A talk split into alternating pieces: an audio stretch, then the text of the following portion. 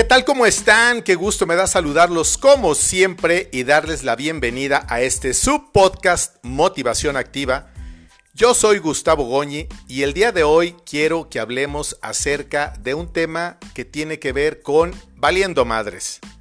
Esta es una expresión muy coloquial que utilizamos prácticamente en toda la República Mexicana e incluso creo que en varios países del mundo pero se reconoce como algo que es un modismo de nuestro país, que es México. No sé en dónde me encuentres tú, pero esta es una expresión que se repite con mucha frecuencia y que incluso todo lo repetimos, sobre todo los jóvenes. Hace un rato que salí a pasear a, mi perro, como normalmente lo hago en dos o tres ocasiones al día, estaban un grupo de jóvenes que curiosamente estaban afuera de la parroquia del Señor San José en el año del Señor San José, que estamos en el año 2021, y estaban hablando con las personas que iban ingresando a una de las misas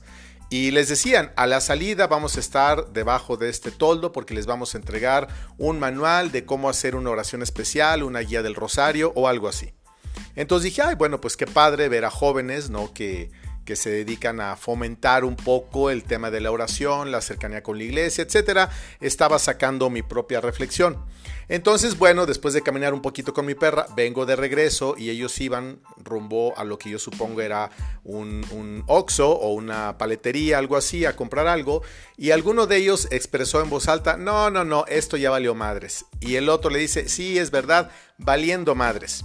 Justamente hace unos cuantos minutos los había visto con una expresión muy agradable en torno del tema de la iglesia, de la oración, y después los escuchaba con esta expresión, que si bien es cierto, no es mala, pues tampoco es digamos que lo más eh, correcto y adecuado. Entonces me puse a reflexionar en eso, en cómo a nosotros de pronto sí nos vale madres. Nos vale madres la vida, nos vale madres la iglesia, nos vale madres Dios, nos vale madres nuestro esposo, nuestros hermanos, nuestros amigos, no tanto los hijos, porque con los hijos parece ser que hay una liga muy particular y especial. Digo parece ser porque yo todavía no los tengo, pero no pierdo la esperanza de que así sea.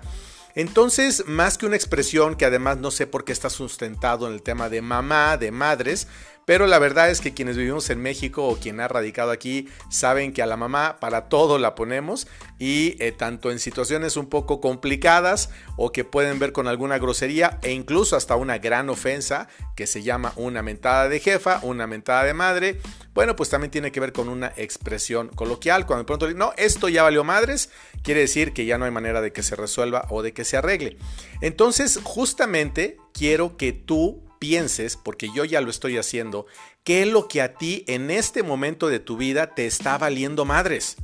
O sea, perdón la expresión, pero tampoco tenemos que satanizar las palabras y tampoco tenemos por qué escandalizarnos. Estamos viviendo en un siglo XXI, en un mundo que gira de manera diferente en cuanto a la forma de pensar y de actuar y si queremos sobrevivir dentro de esta nueva jungla de las redes sociales, del Internet y de todo lo que hoy por hoy es lo que domina, lo que truena los dedos y lo que manda en el mundo, tenemos que acostumbrarnos también un poco a la forma en la que sobre todo los jóvenes y los no tan jóvenes se están o nos estamos expresando.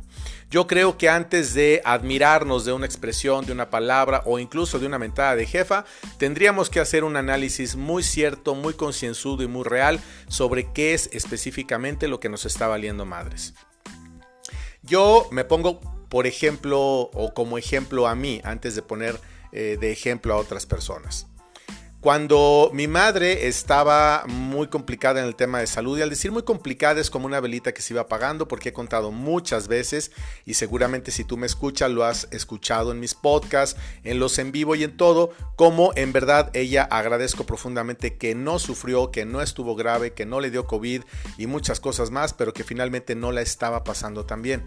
Entonces de pronto yo había días que sentía que no hacía lo que yo debería de hacer que podía hacer más en todos los temas, no voy a entrar en detalles de nada. Obviamente a mí no me valía madres lo que estaba pasando con mi mamá, sino que a veces yo no sabía o no sabemos cómo actuar en torno de alguna circunstancia o alguna situación. Lo más fácil es que seamos eh, como las avestruces que esconden la cabeza debajo de la tierra escondernos, sustraernos, encerrarnos, no hablar, no expresar, no decir, no nos aleja del problema, solamente nos aísla un poco de él, pero por el contrario nos sumerge en una situación de oscuridad, de miedo, de angustia, que por supuesto no nos lleva a ningún lado. Yo les digo que los momentos más complicados es eh, cuando nosotros despertamos por la mañana, que primero sería el mejor porque tenemos vida y Dios nos ha despertado, y, el segundo es el, que es el contrario porque de pronto los tiburones empiezan a dar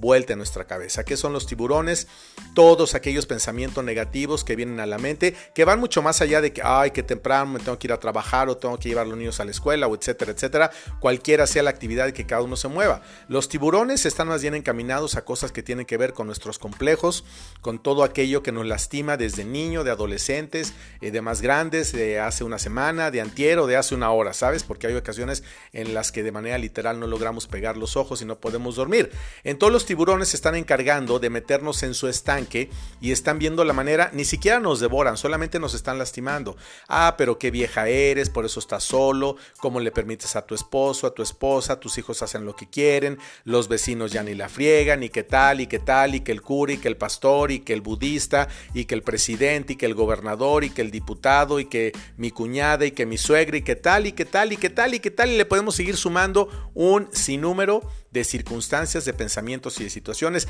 que si bien es cierto pueden tener y tienen un peso específico porque estamos vivos y cada uno interactúa de una manera diferente, pues también es cierto que muchos de esos tiburones solamente nos están fastidiando la existencia porque no logran resolver nada y por el contrario complican las circunstancias. De todas maneras te tienes que levantar, te tienes que bañar, tienes que irte a trabajar, a tu empresa, hacer lo que tú tengas que hacer o inclusive un viaje de placer o lo que sea. Hay gente que teniendo todo no lo puede disfrutar porque esos tiburones no le dejan en paz. Entonces, ¿qué es lo que nos está valiendo madres? ¿Qué me está valiendo madres a mí en este momento? A mí lo que me valía madres en el momento que mi madre estaba tan complicada era el no hacer lo que todo el mundo hacía, porque pronto me decían, oye, a pesar de la pandemia, nos vamos a juntar, vente a tomar una copa, sal o algo. Y yo decía, no, no puedo, tengo que estar aquí porque mi mamá necesita. Y es real porque yo no podía salir más de media hora, 40 minutos, porque la angustia me dominaba. Y bueno, pues eso también refleja que yo no tenía quizás una